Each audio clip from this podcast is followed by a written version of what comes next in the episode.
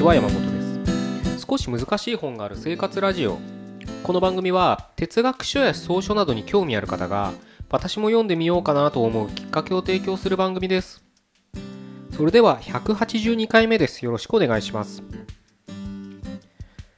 今日はですね一周回ったならもう一周回れっていう話をしたいなと思います。あの、まあ何言ってんだって話ですけど、まあちょっとそれを説明させていただくんですけどね。うん。あの、すごく分かりやすい例えで言うと、あの、同じようなジャンルの本、うん、具体的には、うん、成功哲学とかビジネス書っていうジャンルでくくってもいいんですけど、うん、まあ自己啓発書っていうのもそのうちに入ってもいいんですけど、まあそういった本をね、あの、読んだ人も多いと思うし、今も現在、進行形で読んでるって人がもいると思うんですけれどまあこれらの本って手を変え品を変えね毎月毎月もうなんか吐いて捨てるほど新刊が出るわけで、まあ、キリがないぐらい出てるわけです。まあその中で自分にねたまたまねその時引っかかったアンテナ自分のアンテナにね引っかかった何が引っかかったかわからないそのタイトルだったりうんその表紙のなんだろうなイラストだったり誰かが有名な著名な人が書いてる帯の言葉であったりとかまたまたま CM で誰かがね宣伝してたとかね電車の中吊りで見たとかまあいろいろあって読んだかと思うんですけれどまあそういった本ねまあ何冊でもいいんですけどねあの読んだらなんとなく飽きてくると思うんですよ。でその原因はなんかねみんな結局同じようなことをね言ってるっていう風な感じに受け取れる、まあ、実際同じようなことを言ってるわけですよ。でねなんだろうな。具体的に出てこないけど。結局なんだろう。うんピンチはそれを乗り越える乗り越えられる人の人にしか訪れないとかね、うん、なんかそういうことよく聞きますよね。あとなんだろう。最近そういう本読んでないからパッと出てこないんだよな。なんだろうな、まあ、目標を明確に紙に書けとかさ、さあってちょっといきなしため語で申し訳なかったですけど。まあそれ系のね、まあ話がね、結局他人は、なんだろうな、うん、結局は自分のものの考え方で、うん、考えは180度変わるとかね、うん、あの能力を上げるよりもまずはやる気をとかね何回分かんないけどこういったことが言われてるかと思うんですけど またその話かよみたいなことになるわけですよ。まあそれはね誰が言うかによってもうそのあなたにね伝わる深度っていうのは変わると思うので別にそれが悪いわけでもないんですけどうーんまあ飽きてくるわけですよ一周回るとね。うん、でそういった本をねなんかくだらねえなーなんて思ったり、うん、なんか今必要ないなと思ったりむしろなんか結構毛嫌いする人多いですよね自己啓発とか。うん成功哲学とか、まあ、ビジネス書とか、うん、全然読まない人は読まないですよね。まあ当たり前か。小説読まない人は読まないのと一緒で、うん、そういったジャンルが嫌いな人はね嫌いで読まないと思うんですけど。まあそれはそれでね一周回ってつまらないから、うん、読まなくなるっていうのも必然でいいのかもしれないんですけど。あの結構ねまあそれで何年もほっといてもいいんですけどまたねその月日が経つと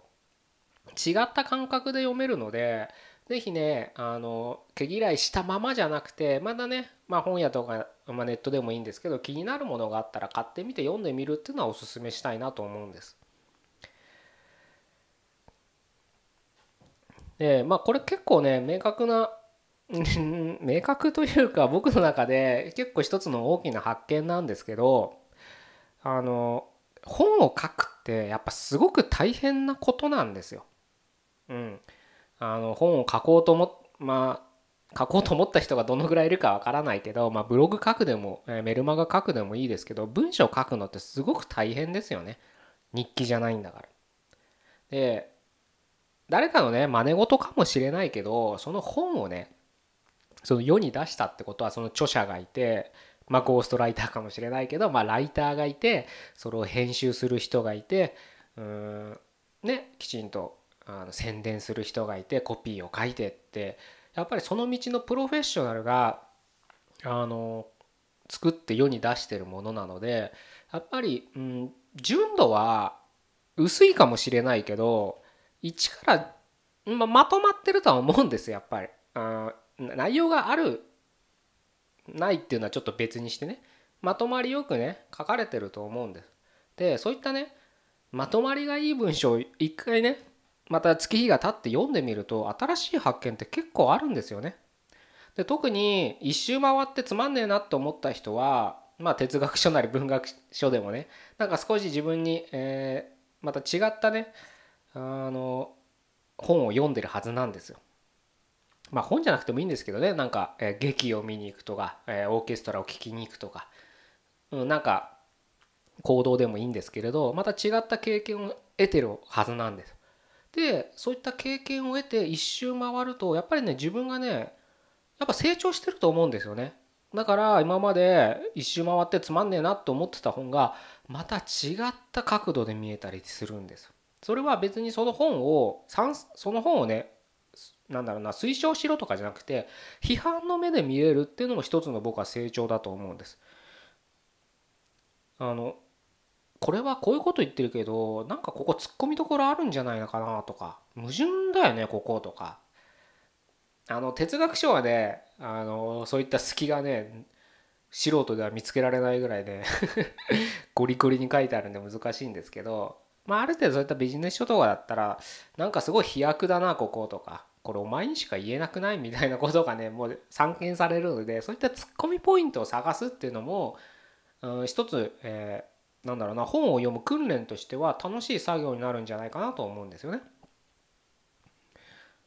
やっぱねそういったところを見つけるっていうのがやっぱ本を読む意味でもあると思うんですよ。もうなんか以前に話したことあるかもしれないですけど本って何のために読むかって別に知識量をね増やすためだけじゃないんですよ。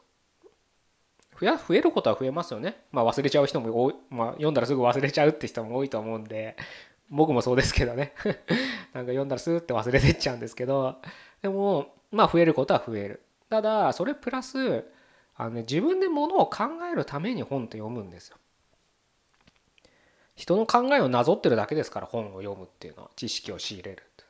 それをいかに自分の道具として使うかって視点でやっぱり捉えないと本を読むっていうのは無駄ですよね。もったいないですねその時間が。まああの娯楽で読むなら別にですよ。うん。でもやっぱり僕のこのポッドキャストを聞いてくださってる人は娯楽で読むっていうよりはやっぱり自分を高めるために読書本を読むっていう人が多いかと思うのであのこういった話をさせていただいてますけど。あねあのただ単にね知識を増やすだめだけ 知識を増やすだけじゃなくてねあの自分のそのものを考える思考回路を訓練するみたいな姿勢でねあの読むとまたね違って見えてくるはずなんですよ。普段接する情報がね人とのコミュニケーションもそうです。何か自分の耳目に入ってくる情報も全てねあのいろんな形で見えてくるんですよね。これが不思議と。うんで自分の変化はわからないなんて話も何回もしてるかもしれないですけどやっぱそういったところで少し気づくしかないんですよ。あれ？前こんな本こんな風に読んでたのに今全然違うなって読めてる時がやっぱり自分が自己成長したって言ってもいいんじゃないかなと思うんですよね。違う見方で見えてるんだから。成長って別に上に上に行く必要もないんですよ。横に広がるだって成長ですよ。まあ太太ってくみたいな 印象あるかもしれないですけどね。横に広がるって言って。別にね、あれ、高,、うん、高めに行く必要はないんです。ね行く必要もあると思うんですけど別に横に広がったって下に広がったってあの成長だっていうふうに捉えれば同じ本何回読んだっていいんです僕なんてそうですからね、まあ、ビジネス書何回も読むことはないですけどやっぱり大事だなと思った本はそれは別に哲学書に限らずね、うん、文芸書だってうんなんだってねあのそれこそ自己啓発書とかアドラー心理学でねアドラー心理学あそうそう嫌われる勇気なんて僕何回も読みましたからね。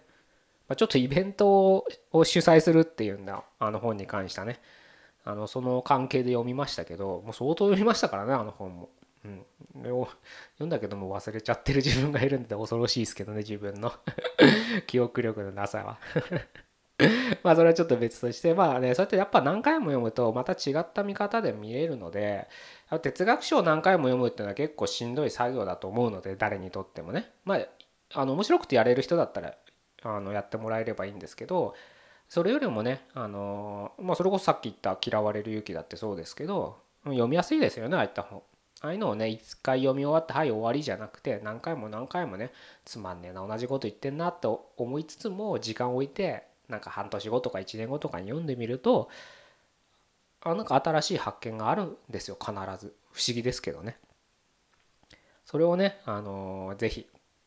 大切にしてほしいなと思って今日はこういう話をさせていただきました。